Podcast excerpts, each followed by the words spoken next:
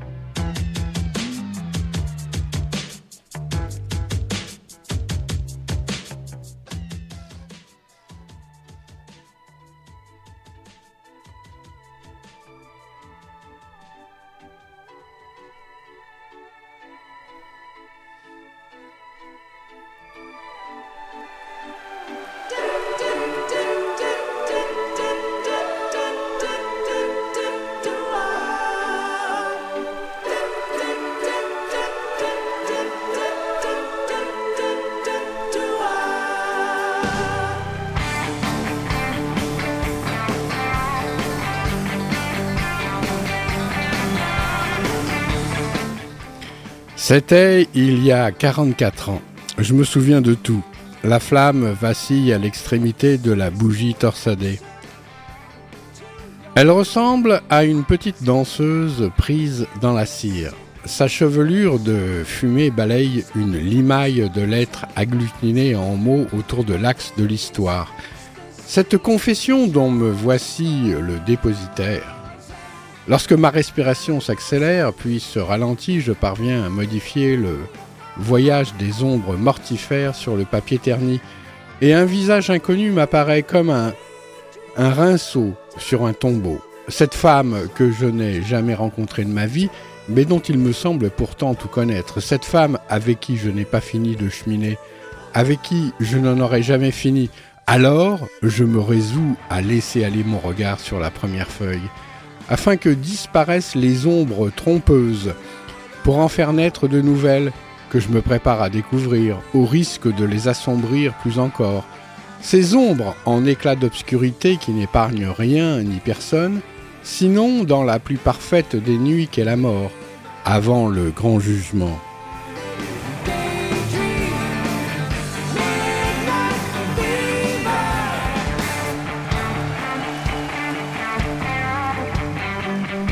J'ai recopié patiemment l'histoire de Rose, corrigeant simplement quelques fautes, rien de plus. Les cahiers ne sont plus en ma possession, je les ai remis à qui de droit, il y a des années. J'ai beau savoir ce qu'ils contiennent, il me faut revenir une dernière fois à l'immonde vérité dont je sens déjà le poison sourdre en moi. Comme si je vivais une autre existence que la mienne, comme si j'avais à la revivre indéfiniment, habité par la folle illusion de donner le temps à de nouveaux mots d'imprégner le papier.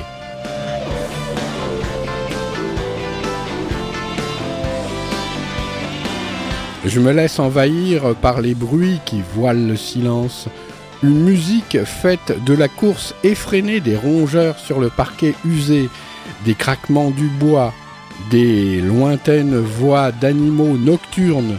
Me voici aussi obéissant qu'un chien, rappelé par son maître, il est temps que Rose me parle une dernière fois. Elle a tant de choses à me dire, auxquelles je ne peux me soustraire.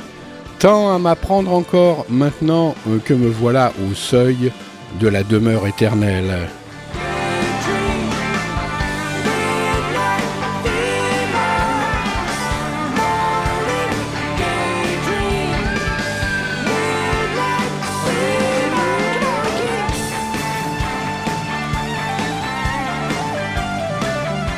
Rose.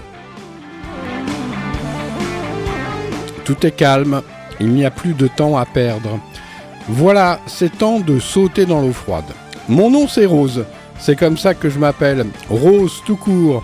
Le reste a plus rien à voir avec ce que je suis devenu. Et encore, ça fait du temps que quelqu'un m'a plus appelé Rose. Quand je suis seul, que tout le monde dort, des fois je répète mon prénom à voix haute, mais pas trop fort, juste pour m'entendre de plus en plus vite. Au bout d'un moment, il n'y a plus de début ni de fin. Alors je m'arrête et ça continue dans ma tête comme si j'avais démarré une machine du diable. Si on m'entendait, j'aurais sûrement droit à un traitement spécial et tout serait fichu par terre.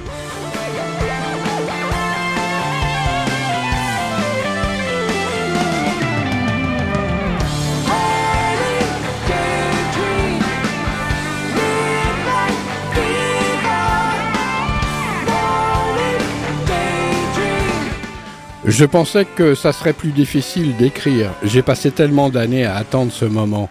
J'en ai tellement rêvé.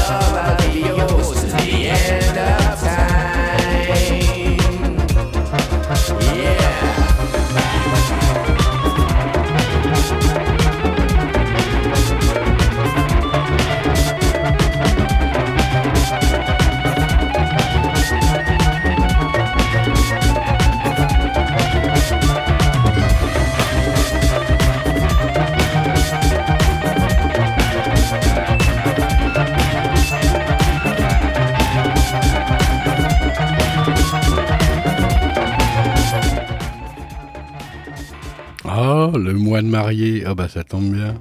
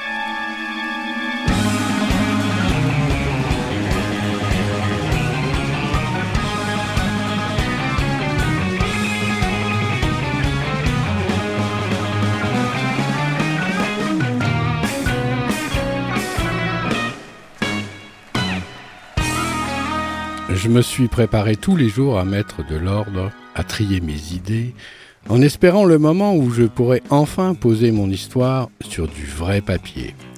Et voilà que le grand soir est arrivé, celui que j'ai décidé de me jeter dans la grande affaire des mots. Sûrement que personne ne me lira jamais, c'est pas ce qui est important. Ce qui compte, c'est que pour une fois j'aille au bout de quelque chose sans qu'on m'en empêche. Je reculerai pas. Pour que ça soit possible, il a fallu que je croise génie, une bonne âme. Je parlerai d'air plus tard.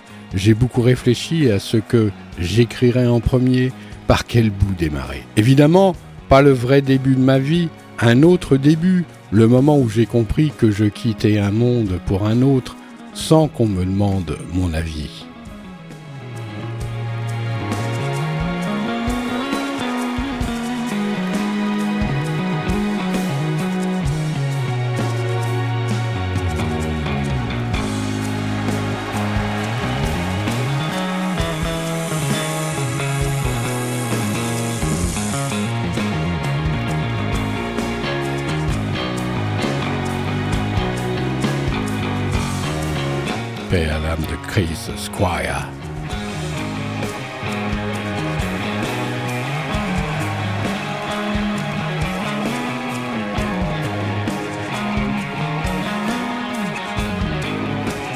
Je venais d'avoir 14 ans. Je vivais à la ferme avec mon père, ma mère et mes trois sœurs. Les Landes, que ça s'appelait. D'ailleurs, ça doit bien toujours s'appeler pareil, étant donné que les endroits changent pas facilement de nom, même quand les gens s'en vont. On était quatre filles nées à un an d'écart. J'étais l'aîné. Les filles valent pas grand-chose pour des paysans. En tout cas, pas ce que des parents attendent pour faire marcher une ferme. Vu qu'il faut des bras et entre les jambes, de quoi donner son nom au temps qui passe. Et moi et mes sœurs, on n'a jamais rien eu de ce genre entre nos jambes. Si j'ai pas entendu mille fois mon père dire que les filles, c'est la ruine d'une maison, je l'ai pas entendu une seule. Il se cachait même pas de nous quatre pour le dire. Bien fort, comme si on était seul responsable du malheur qui lui pesait. Nous, ses propres filles, fabriquées avec son propre sens. Si celui de ma mère qui écoutait en tordant le nez, mais qui disait jamais rien, qui a jamais tenté de le contredire, ou alors si c'est arrivé un jour, j'étais pas là.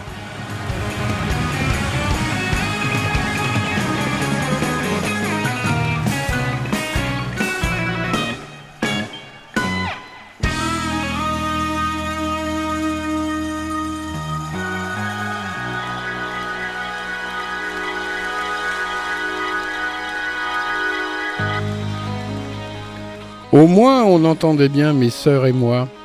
On s'entendait bien. On se serrait les coudes sans rechigner au travail, malgré tout ce qu'on abattait. Mon père nous faisait comprendre que ça suffisait pas, que ça suffirait jamais. Du mieux et du plus qu'on faisait, ça changeait rien. Alors on se débrouillait à trouver des moments pour s'amuser entre nous en cachette. On riait souvent. On n'était rien que des gamines sans le souci du demain. Ma mère, je l'ai jamais vue rire, pas vraiment sourire non plus. Mon père, une seule fois, le lendemain de mes 14 ans, à la foire de L. Il avait tenu à ce que je l'accompagne, mais c'était pas une mimique qui mène à la joie pour sûr, plutôt une grimace. Oui, un drôle de sourire qu'il avait ce jour-là pendant qu'il éclusait des verres dans l'auberge avec ce type qui les payait et lui jamais. Avec le recul des années, je sais que c'était pas un vrai sourire, ni une vraie grimace, mais sa façon à lui de se convaincre qu'il lui fallait devenir quelqu'un d'autre pour aller au bout de ce qu'il avait entrepris.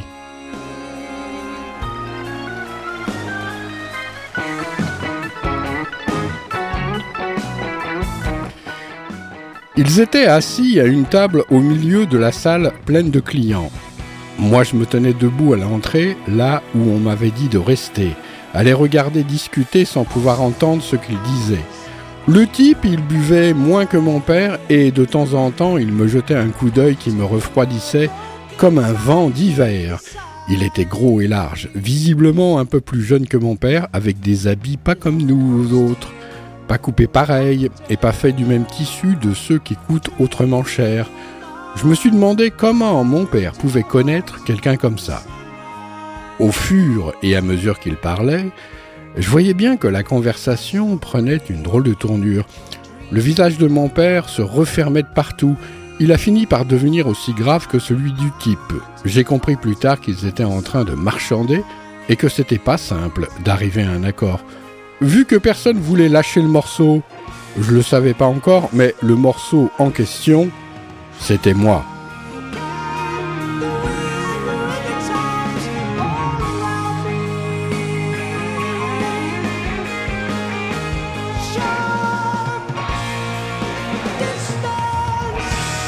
Le gros type s'est énervé, il a voulu se lever pour partir, mais mon père l'a attrapé par le bras, même euh, que ça n'a pas eu l'air de lui plaire, et mon père l'a relâché de suite.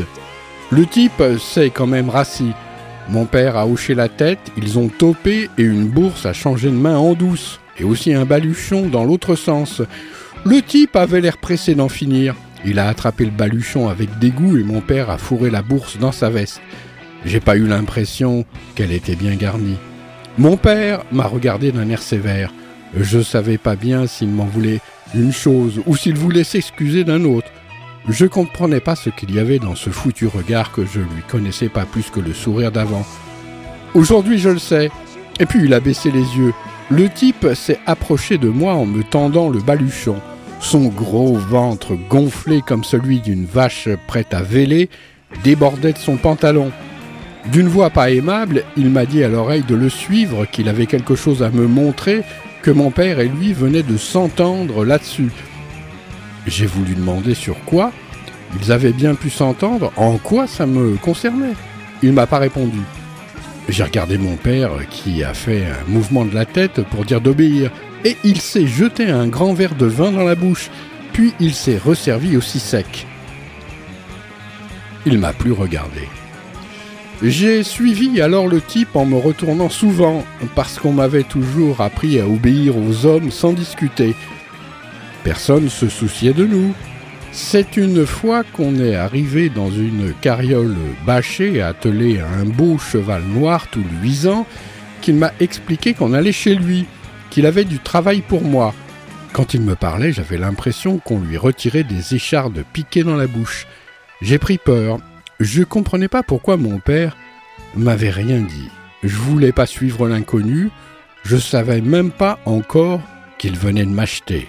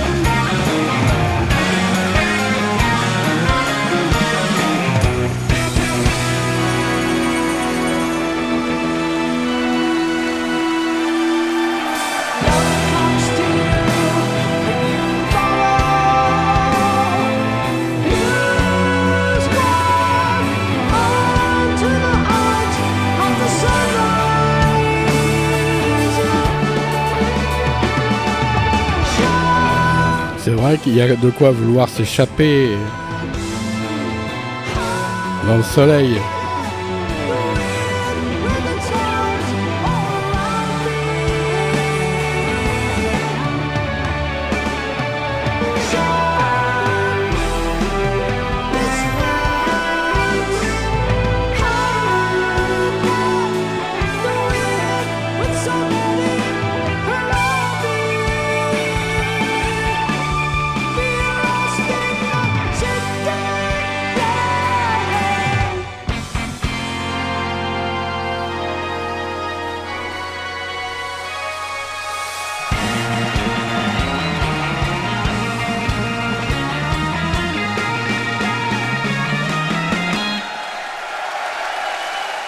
Mick Jagger, tu te sens mieux depuis ton opération du cœur?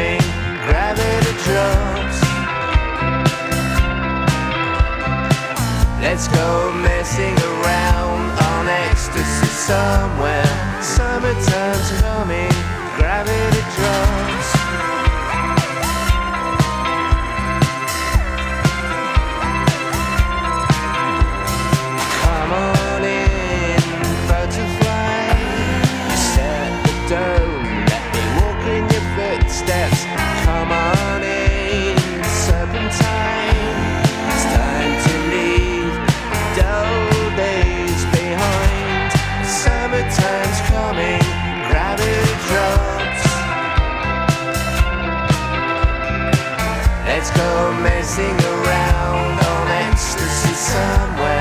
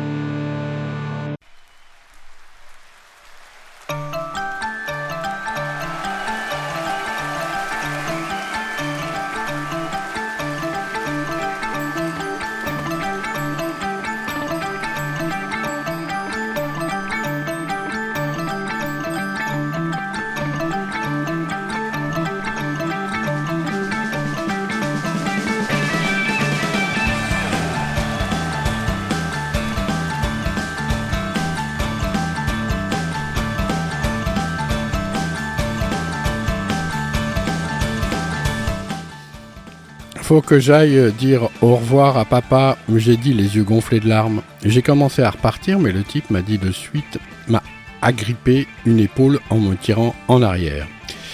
C'est pas une bonne idée, qu'il a dit d'une voix qui avait rien d'amical. Il m'a poussé contre une roue et soulevé pour me forcer à monter. J'étais pas capable de résister. J'ai escaladé le marchepied et je suis retombé en arrière, sur le siège. Le type est monté à son tour et j'ai bien cru que l'attelage allait basculer sous son poids. Puis il s'est assis à côté de moi, a passé un bras autour de ma taille et a attrapé les brides. Mon cœur dansait la gigue dans ma poitrine. Laissez-moi au moins lui dire au revoir. Je vous en prie, monsieur, après je reviens, j'ai dit en tremblant. Le type a pas mouflé. Il a fait claquer les brides bien fort sur le dos du cheval et on est parti. J'arrêtais pas de trembler comme une feuille. Je pouvais même pas pleurer. Je pensais qu'à sauter, mais je pouvais pas. Où on va j'ai demandé. Il m'a pas répondu.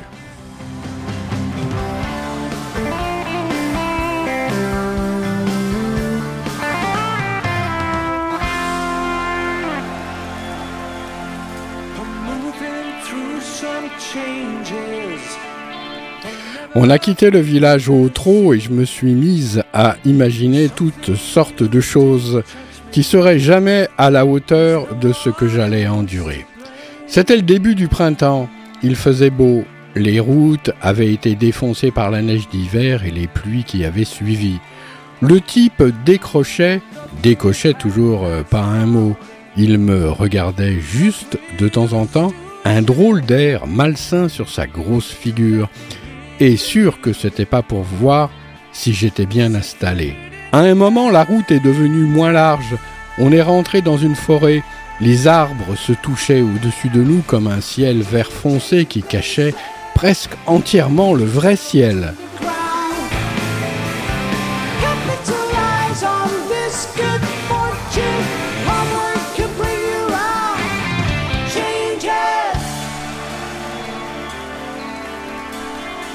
Le soleil, je le voyais par côté, entre les troncs. On aurait dit qu'il nous suivait à la course pour jouer à me faire peur. Et ça marchait plutôt bien vu que jamais j'avais fait l'expérience du soleil de cette façon, ni à cette allure-là. Il faut dire qu'à pied ou dans une charrette tirée par une vache, on voit pas les choses filer de la même manière. La forêt devenait de plus en plus touffue. J'aurais voulu me débarrasser du soleil, mais il trouvait toujours un moyen pour se faufiler. Je crois bien que s'il avait pu me dévorer, je me serais laissé faire.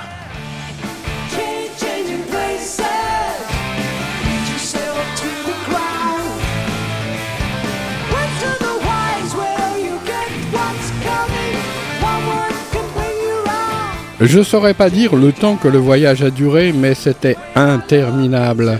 Je me suis juste un peu relâché quand le type a fait ralentir les chevaux dans un passage difficile. J'ai senti l'odeur des fleurs d'acacia que ma mère cueillait une fois l'an pour nous faire des beignets à mes sœurs et moi. Des bons beignets, bien gras qu'on adorait. J'ai encore eu envie de pleurer, mais les larmes ne sont pas venues. Ensuite, on a traversé un pont qui enjambait une rivière. Puis, on a tourné sur un chemin. Les fossés étaient bien entretenus. On est arrivé dans un portail grand ouvert, accroché à deux piles d'au moins 4 mètres de haut, reliées entre elles par une sorte de grille en fer, qui faisait comme deux lignes de cahiers entre quoi on pouvait lire les forges.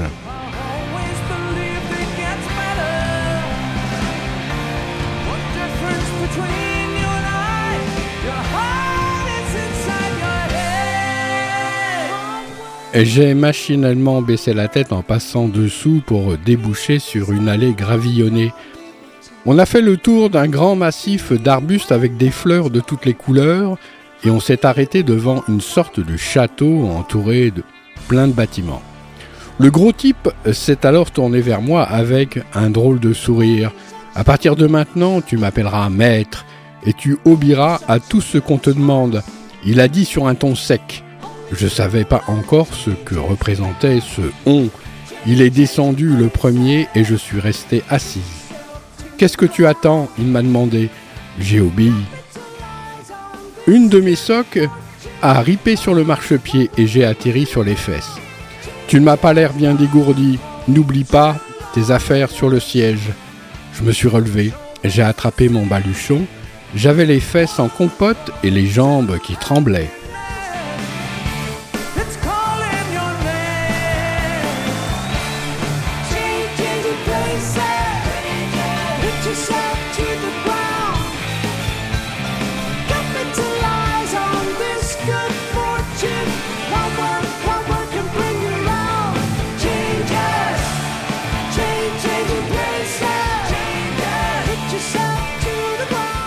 Quand je me suis retourné, une vieille femme maigre comme un coucou se tenait toute droite en haut des marches du château. Elle portait une longue robe noire euh, que le soleil faisait briller à des endroits et ses cheveux gris étaient attachés en chignon retenu par un filet en dentelle noire.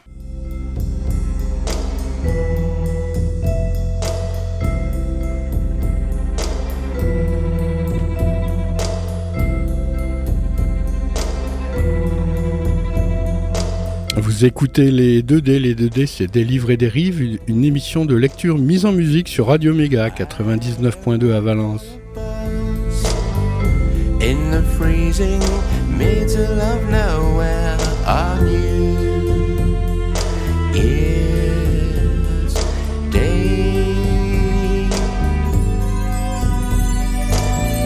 I said to the man next to me. Thought this was Atlantic City, but he just laughed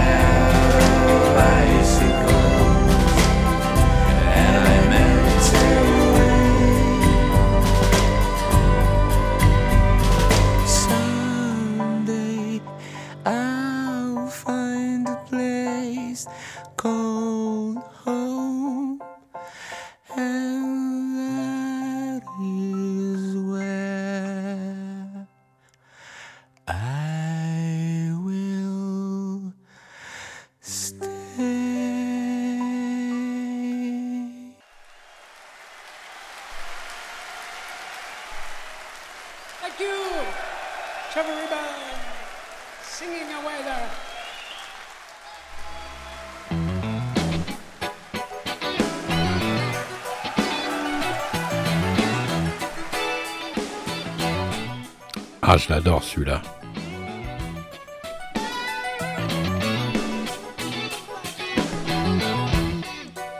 Elle me fixait avec un air supérieur et aussi de la curiosité. Il m'a semblé. J'ai dit bonjour. Elle a fait un signe de tête au maître. Il a monté les marches et moi je suis resté en bas. Vu euh, qu'on m'avait rien demandé. Une fois qu'il a été en haut, il m'a regardé, moi, et puis la vieille. Après, en soupirant comme si j'étais rien.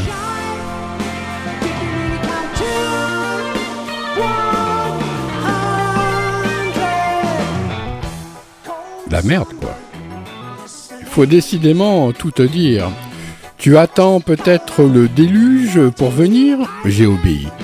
La femme est entrée la première dans la maison, le maître derrière moi et puis moi. On est arrivé dans une grande pièce très haute de plafond avec des poutres énormes d'un seul tenant. Et au fond, il y avait une cheminée où on aurait pu faire rôtir un bœuf en entier.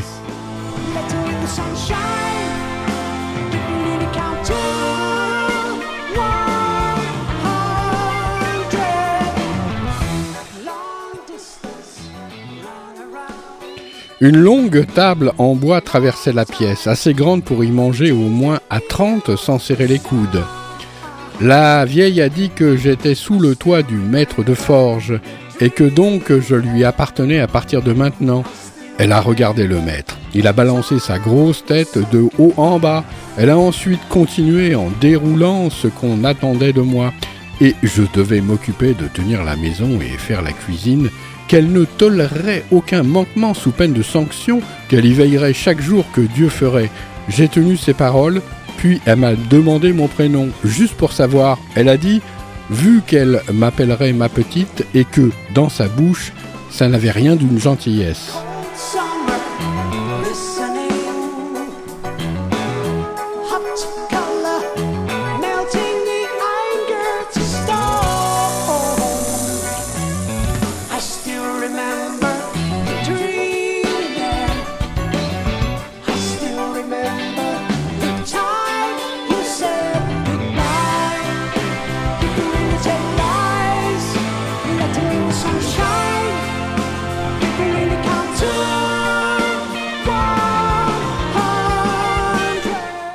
Si tu as des questions, c'est tout de suite, elle a ajouté. J'ai alors demandé si j'étais seul pour m'occuper du château. La vieille s'est mise à glousser. Le château, elle a répété, celle que tu remplaces se débrouillait très bien sans aide. Ils se sont alors regardés d'un air de s'entendre que j'ai pas aimé. Puis ils se sont tournés vers moi comme si c'était la même mécanique qui les faisait bouger. Je vais te montrer ta chambre, a dit la vieille. Le maître a pas bougé. Elle s'est avancée jusqu'au fond de la pièce, a ouvert une porte à droite de la cheminée. Je me suis dépêché de la suivre. On a ensuite monté un escalier, passé deux paliers avant de se retrouver sous les toits. Elle a ouvert une petite porte qui donnait sur une chambre avec un lit poussé contre un mur, une commode à trois tiroirs, une chaise en paille et à peine de quoi passer entre tout ça. Et pourtant, et pourtant, je n'aime que toi. On peut pas dire que j'ai jamais été bien épaisse. Sur le lit, il y avait une robe noire étalée, un tablier blanc et une coiffe blanche. Voici ta tenue. Elle devrait aller, a dit la vieille, qui était restée à la porte, une main dans une autre. Elle a jeté un coup d'œil à mon baluchon qui pendait au bout de mon bras, puis elle m'a regardé droit dans ses yeux avec un sourire au en coin qui déformait rien d'autre que sa bouche sans lèvres sur sa figure fanée, qui en disait long sur la façon dont elle me considérait. Je t'attends dans dix minutes en bas, cela devrait suffire pour déballer tes affaires et passer ta tenue. Ensuite, il te faudra préparer le repas, elle a dit, avant de tourner les talons.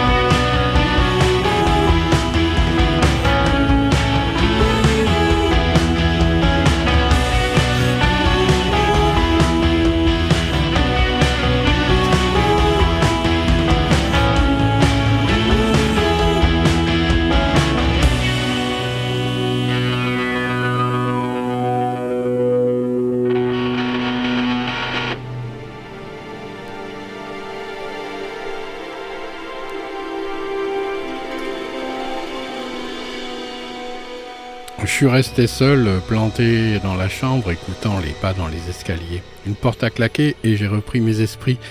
À ce moment-là, je pensais pas à ma famille, je pensais rien qu'à ces étrangers qu'il me fallait maintenant servir.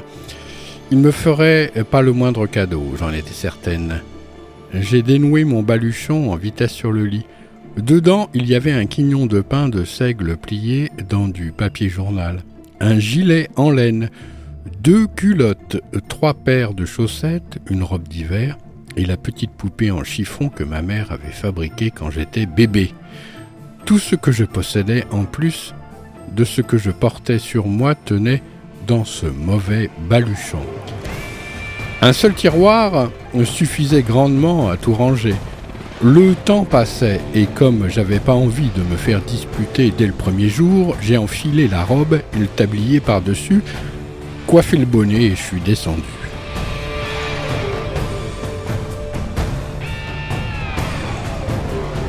Quand je suis arrivé en bas, le maître était plus là. La vieille m'attendait pleine d'impatience. Tu en as mis du temps pour te préparer, elle m'a dit sèchement. J'ai fait aussi vite que possible. Ne réponds pas lorsqu'on te fait une remarque. Bien, madame. Elle m'a montré la cuisine en premier.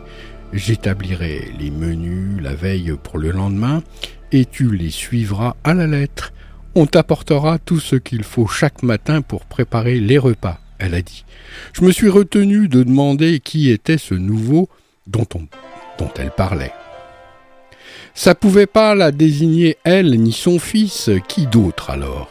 Vu qu'elle n'avait dit qu'elle n'y avait pas d'autres gens de maison pour m'aider, j'allais pas tarder à savoir.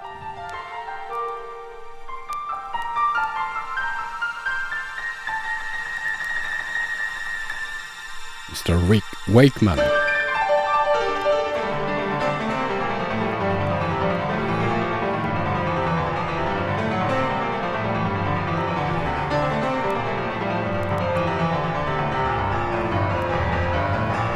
Tu sais lire au moins, elle m'a demandé. Lire et écrire, à peu près. J'ai répondu en relevant la tête. Euh, à peu près, oui. Tu me demanderas si tu ne comprends pas quelque chose. D'accord, madame. Sur la table, il y avait un panier rempli de carottes, de pommes de terre et un chou, et aussi un gros morceau de salé qui trempait dans une bassine. Petit salé et légumes, ce sera ton baptême du feu.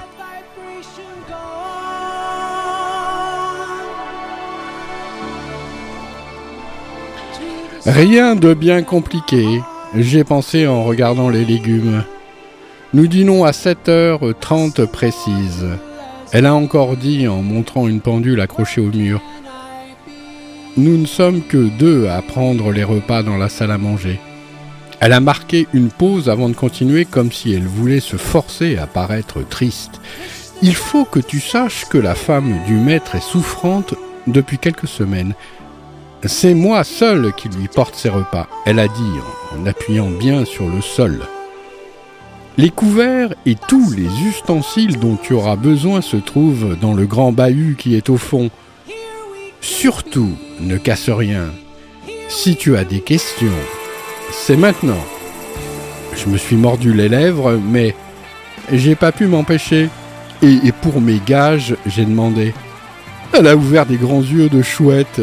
J'ai vite compris que je venais de dire une énormité que j'allais regretter. Contente-toi de faire ce qu'on te demande pour l'instant et de mériter ta pitance et ta couche. Nous reparlerons de tes gages quand il sera temps. Elle a dit en gloussant. Elle ressemblait plus du tout à une chouette, mais plutôt à une vieille dinde mauvaise. Elle est sortie là-dessus,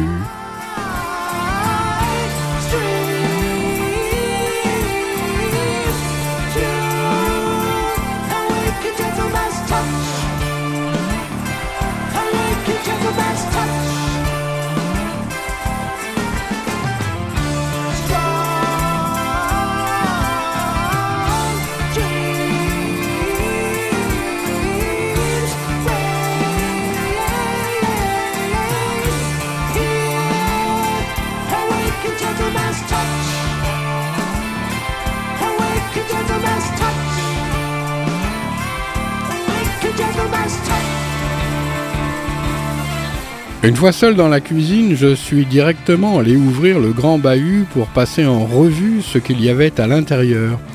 Côté ustensiles, je manquerai de rien. J'ai choisi une des casseroles en cuivre pendues au mur et je l'ai posée sur le fourneau. J'ai allumé la cuisinière avec du fagot et je l'ai nourrie avec les bûches entreposées à côté. J'ai de suite versé de l'eau de la bassine dans la casserole et je me suis mis à éplucher des légumes que je plongeais au fur et à mesure dans l'eau. C'est à ce moment-là que ça m'est tombé dessus sans prévenir.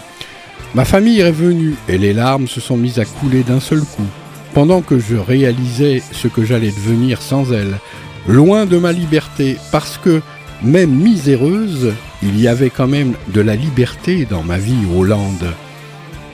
J'en voulais à mon père et aussi à ma mère. Je les maudissais de m'avoir fait naître vu que tout ce qu'ils avaient à m'offrir, c'était d'être l'esclave de gens qui n'étaient rien et qui avaient tout l'air de vouloir m'en faire baver.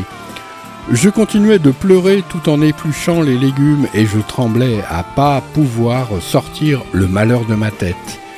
Des bulles remontaient au fond de la casserole, comme si elles prenaient leur élan pour sauter en l'air, et j'aurais bien aimé qu'elles s'écrasent sur mes larmes au lieu d'éclater pour rien à la surface.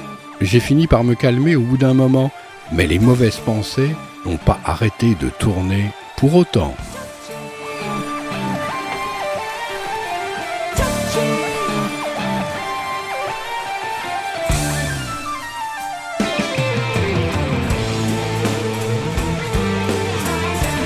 Tout était prêt quand ils sont arrivés. Ils se sont mis à table sans un mot et je les ai servis. Le maître s'est mis à manger de suite. La vieille a longuement reluqué son assiette avant de goûter. À voir leur mine, ça avait l'air bon, mais ils m'ont fait. Ils m'ont pas fait de compliments quand même. Moi, je savais que c'était réussi vu que la cuisine, je la faisais avec ma mère depuis belle lurette. Le maître s'est resservi pendant que la vieille picorait comme un pinson. À un moment, elle a posé ses couverts de chaque côté de son assiette comme si c'était des reliques. Elle a soulevé un verre et l'a fait tourner dans tous les sens devant ses yeux d'un air mauvais. Ces verres ne sont pas transparents. Tu devrais les essuyer avec un torchon avant chaque repas. À l'avenir, je ne tolérerai plus de boire dans des verres qui ne seront pas totalement propres, elle a dit. Je suis désolé, ça se reproduira pas, madame. J'ai vite compris qu'en vrai, il fallait toujours qu'elle trouve quelque chose à redire.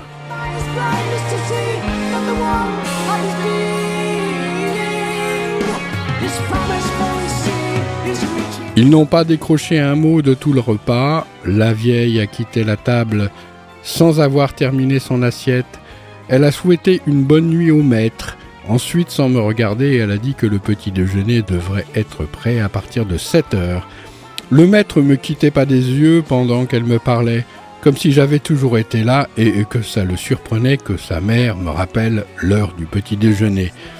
Petit déjeuner, dîner, des mots que j'avais utilisés vu qu'à la ferme, on mangeait et des fois on cassait la croûte, et que le but était toujours de se remplir au mieux l'estomac avec ce qu'on avait sous la main.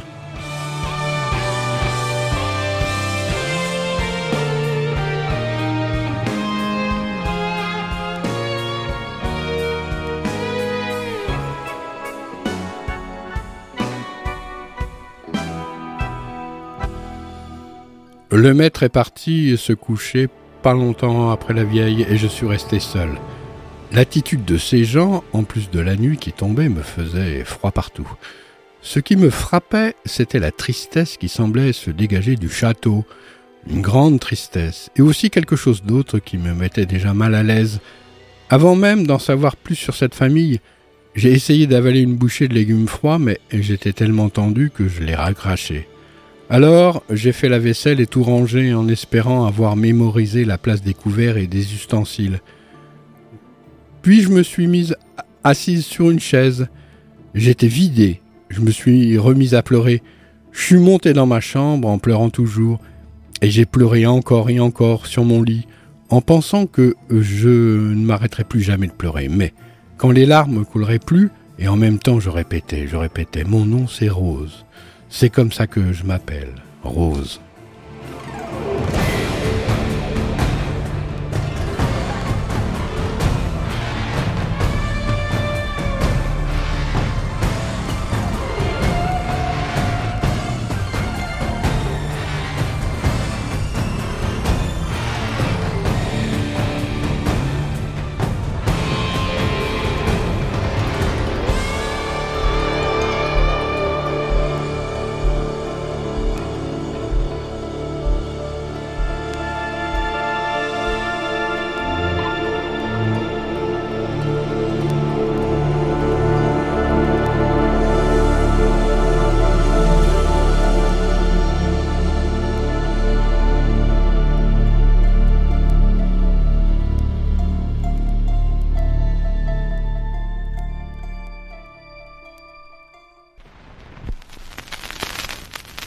Shall I begin my story that has no beginning?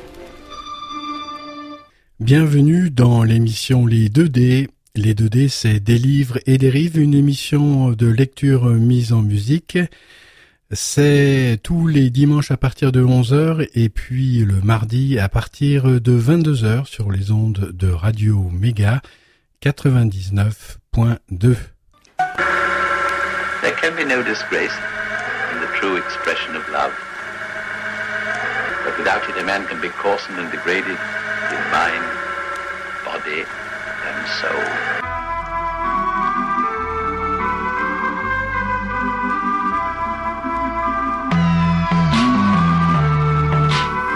Et merci de votre fidèle écoute, amis auditrices, amis auditeurs des 2D. Je vous retrouve la semaine prochaine pour la suite de cette histoire passionnante de Rose.